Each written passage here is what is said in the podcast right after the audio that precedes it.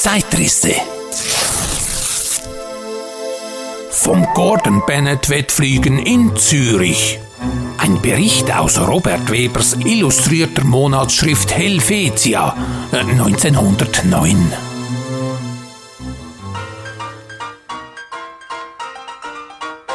In den ersten Oktobertagen feierte die Stadt Zürich ein eigenartiges Fest.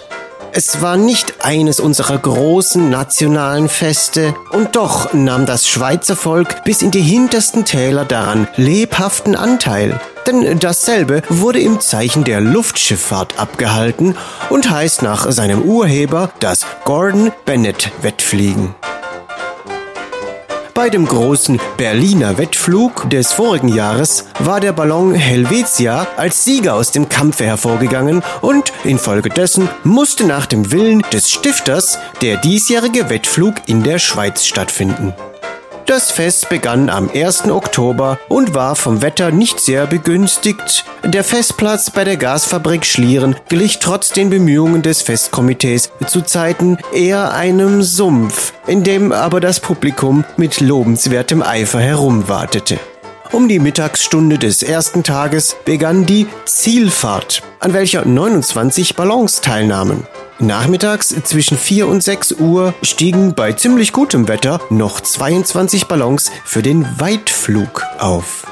Der Wettkampf um den Gordon Bennett Preis war auf Sonntag, den 3. Oktober angesetzt. Inzwischen ergötzten sich die Zuschauer an den Produktionen einer Luftschifferin, die einen Absprung mit einem Fallschirm versprochen hatte, sowie an den Fahrten des lenkbaren Luftschiffes Parseval, dessen Erscheinen eine gewaltige Begeisterung auslöste. Am Abend des ersten Tages versammelten sich die Festgäste in der Tonhalle. Der Ehrenpräsident des Festes, Herr Bundesrat Vorer, begrüßte während des Banketts die Teilnehmer mit einer gediegenen Ansprache, die in mustergültigster Weise die Gefühle wiedergibt, welche das gesamte Schweizer Volk in diesen Tagen beseelt haben. Die Rede des Herrn Bundesrat Dr. Vorer. Silenzio, ehrenwerte Anwesende.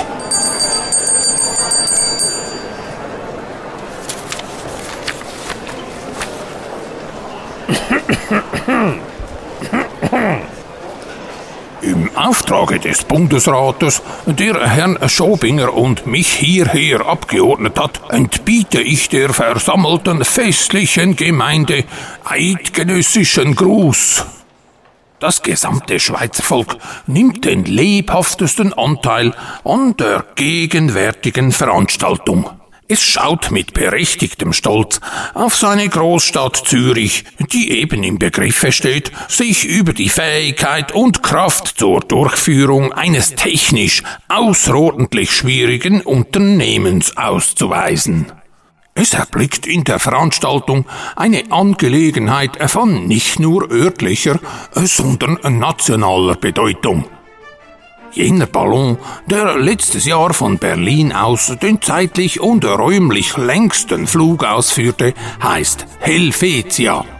Ihn umwehte, äh, den nordischen Völkern bislang unbekannt, das rot und weiße Banner, äh, unser nationales Symbol. Ihn führten mit kundiger Hand zwei kühne schweizerische Offiziere und schafften in ungeheurem Flug über Lande und Meere den Ehrenpreis erringend, gemäß dem Statut des großmütigen Stifters, unserem Lande ein wohlerworbenes Recht auf das diesjährige Gordon Bennett Wettfliegen. Die Veranstaltung besitzt aber nicht nur nationale Bedeutung.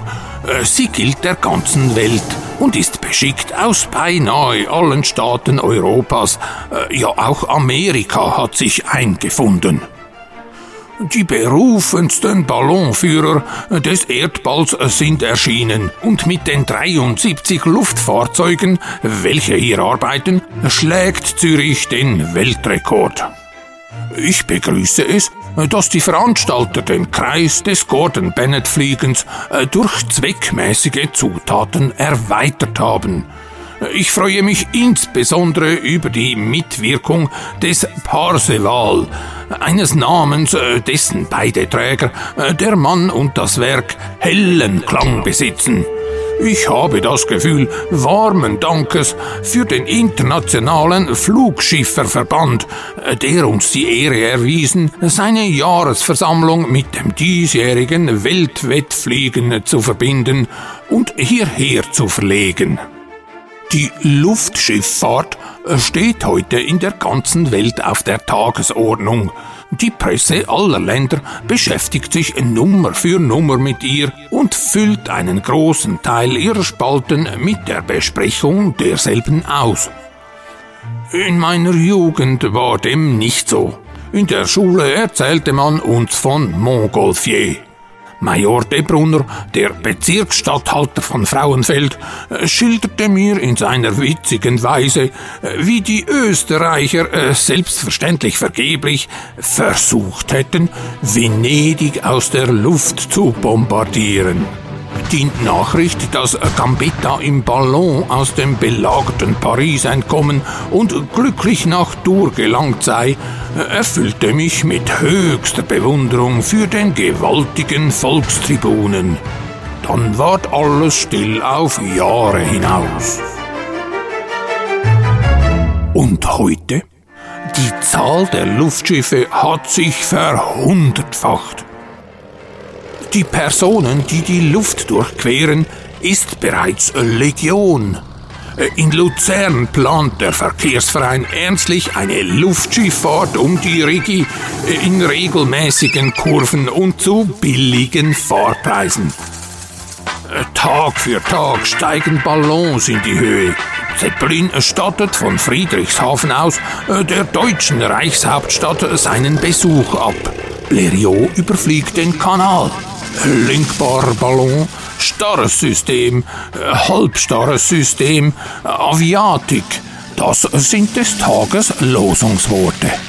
Techniker ersten Ranges, geniale Erfinder von Gottes Gnaden, beschäftigen sich eifrigst mit dem Problem. Die Großmächte überbieten sich im fieberhaften Wettlauf nach dem zweckdienlichsten Kriegsballon. Äh, sogar die sonst bedächtige Rechtswissenschaft ist aufgestanden und entwirft die Grundzüge für einen neuen Kodex des Luftschiffrechtes. Jeder Tag bringt Neues. Erfolge wechseln mit Misserfolgen, äh, glückliche Versuche mit Misslungenen. Äh, wenn aber nicht alle Zeichen trügen, äh, so ist das Problem des lenkbaren Luftschiffes äh, vielleicht weniger das Problem der Flugmaschine, einer befriedigenden Lösung unmittelbar nahe.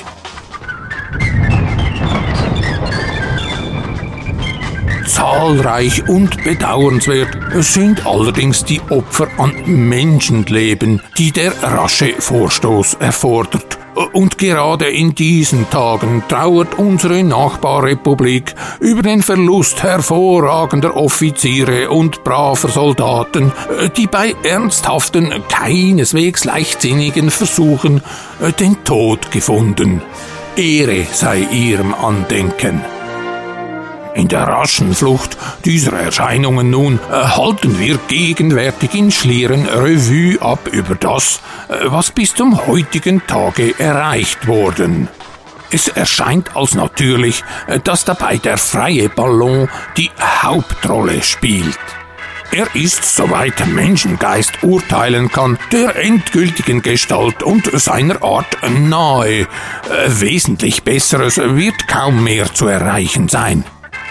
Sein lenkbarer Partner dagegen, äh, sowie auch die Aviatik, äh, sind gerade im Fluss, im Stadium der eifrigsten Versuche, für deren erschöpfende Darstellung äh, die gegenwärtige Veranstaltung nicht bestimmt ist.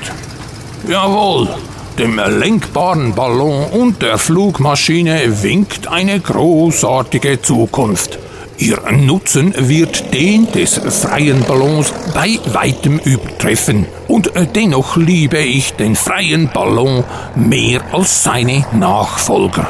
Letztere bedeuten die Nützlichkeit, äh, sind die Prosa. Äh, er ist Gemüt, Freude, Poesie.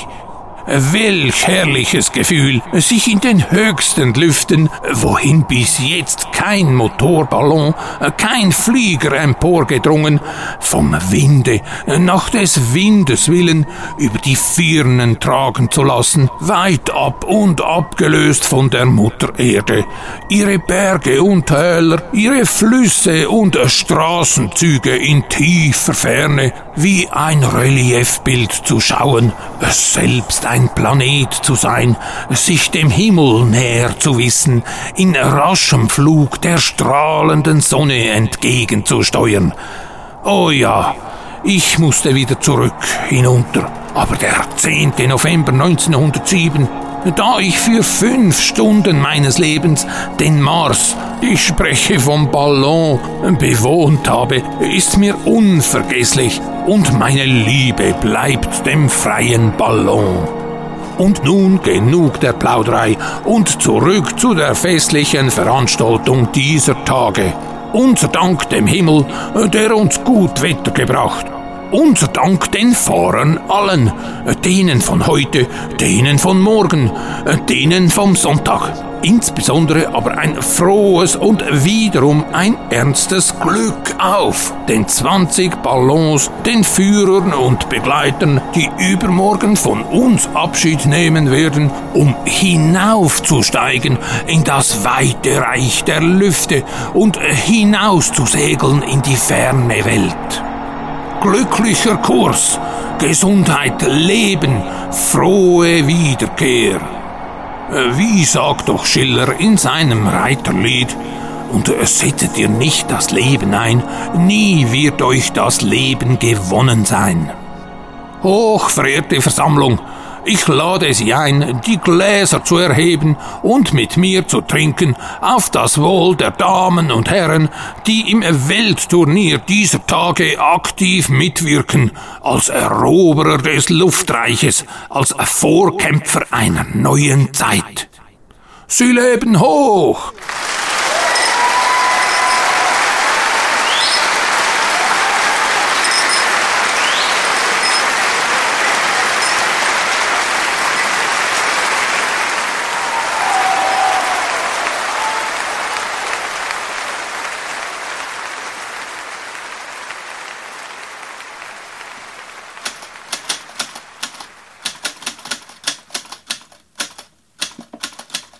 James Gordon Bennett Jr. 1841 bis 1918 war ein amerikanischer Zeitungsverleger. Um spannende Inhalte für seine Zeitungen, darunter New York Herald, zu generieren, finanzierte er Forschungsreisen in wenig bekannte Gegenden, darunter die Suche nach der Quelle des Nils, oder eine spektakuläre Nordpolexpedition im Fahrwasser des norwegischen Polarforschers Adolf Erik Nordenskjöld sozusagen, äh, bei der 1879 in der Beringstraße das Schiff USS Janet verloren ging und 20 Expeditionsteilnehmer verhungerten, was selbstverständlich zu einer Rettungsaktion mit begleitenden, auflagesteigernden Berichten führte. Bennett erkannte die mediale Anziehungskraft des Sports und begann Poloturniere, Automobilrennen und Segelwettrennen zu organisieren. 1906 rief er den Gordon Bennett Cup ins Leben. Eine spektakuläre Ballonsportveranstaltung, die bis zum heutigen Tage durchgeführt wird.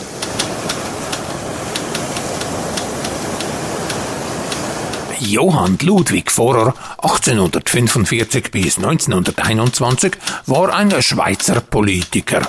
Der in Islikon, Kanton Thurgau geborene Vorer studierte Rechtswissenschaften.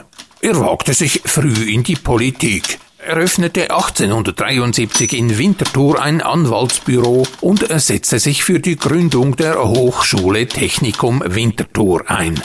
Der Löwe von Winterthur kämpfte für Volksrechte und den sozialen Ausbau des Staatswesens. 30 Jahre lang gehörte er dem Zürcher Kantonsrat an, gleichzeitig saß er im Nationalrat in Bern. 1894 war er an der Gründung der Freisinnig-Demokratischen Partei der Schweiz beteiligt. 1903 wurde Vorer in den Bundesrat gewählt, ein Amt, das er bis 1917 innehatte. Zu seinen zentralen Themen gehörte die Einführung einer Kranken- und Unfallversicherung.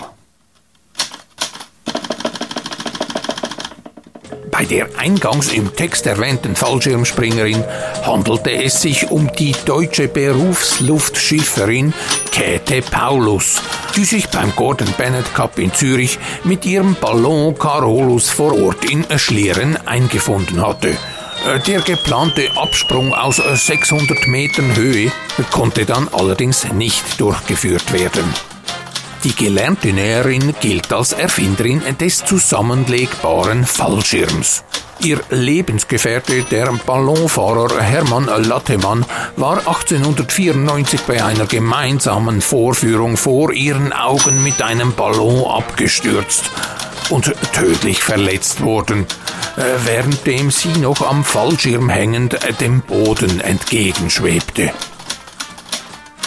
Die Königin der Lüfte hielt trotzdem an ihrer Leidenschaft fest und machte sich als Luftakrobatin Miss Polly europaweit einen Namen.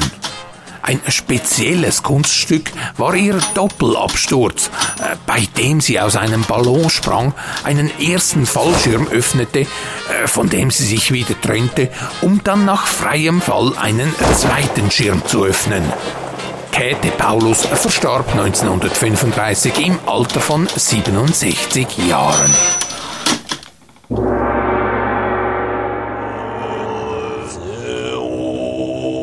Maschine und Dampf den Kaffee gebrüht, Geschmack und Spektakel zur Sensation geschnürt.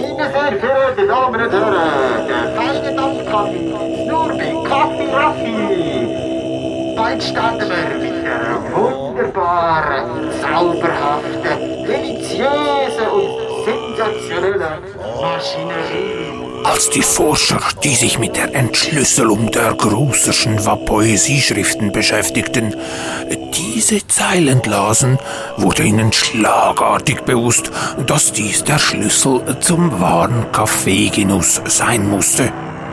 Sie schmissen ihre mit ungenießbarer, billiger Instantbrühe befüllten Pappbecher augenblicklich in den nächsten Eimer und machten sich daran, eine Kaffeemaschine nach den beigefügten Plänen von Kaffeeraffi zu bauen.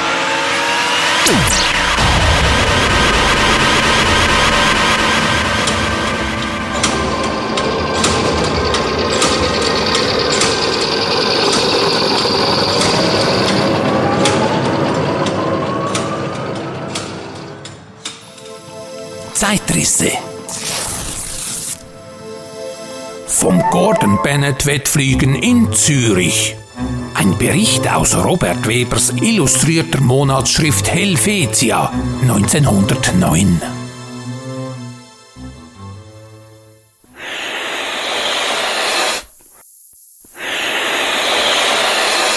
Mit den Stimmen von Don Quelle und Raffaelius Alva Gruser. Überall fliegen sie mittlerweile die Zeitrisse-Podcasts wie bunte Luftballons am Himmel. Fang sie ein! Bei Spotify, Apple Podcasts und auf vielen weiteren Portalen, bei YouTube und Tonquelle Hofer.